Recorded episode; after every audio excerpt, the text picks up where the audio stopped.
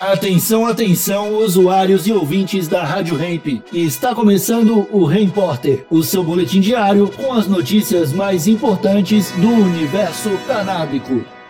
Agora com a palavra, Marcos Bruno. Em apenas um ano, Rio de Janeiro e São Paulo gastaram juntos 5 bilhões e 200 milhões de reais na guerra às drogas. O cálculo é resultado de um levantamento inédito do Centro de Estudos de Segurança e Cidadania da Universidade Cândido Mendes, que analisa os impactos da proibição das drogas no orçamento destes dois estados.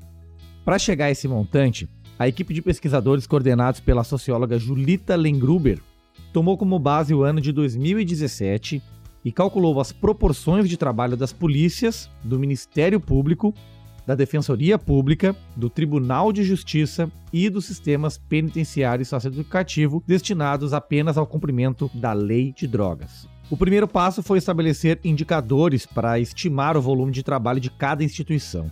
Na Polícia Civil, por exemplo, os pesquisadores levaram em conta as ocorrências e inquéritos instaurados e finalizados relativos à lei de drogas em comparação com o número total de procedimentos. Já na PM foi calculado o percentual de boletins de ocorrência gerados justamente no combate ao tráfico e ao uso de drogas. O estudo vai além e propõe alternativas do uso desses recursos usados no combate ao tráfico de drogas. Lembrando que 5 bilhões e 200 milhões de reais em um ano. E aí, de acordo com os pesquisadores, esse montante estimado aí para cumprir a lei de drogas somente no Rio é de 1 bilhão e 50 milhões de reais.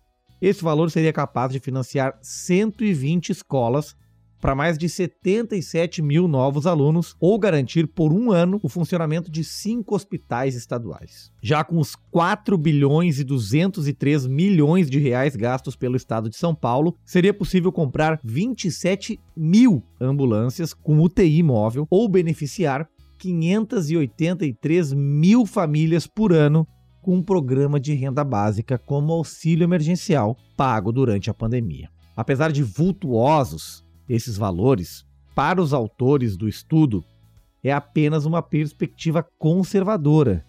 Os pesquisadores acreditam que o montante gasto com a lei de drogas é ainda maior. Ou seja, além de causar o extermínio da população periférica e majoritariamente jovem e negra, a guerra às drogas impede investimentos em saúde e educação. Mas como quem morre é pobre e preto, nada mudou nos últimos 80 anos. Talvez levando em conta esses valores financeiros vultuosos, a sociedade acorde para o fracasso que é a guerra às drogas.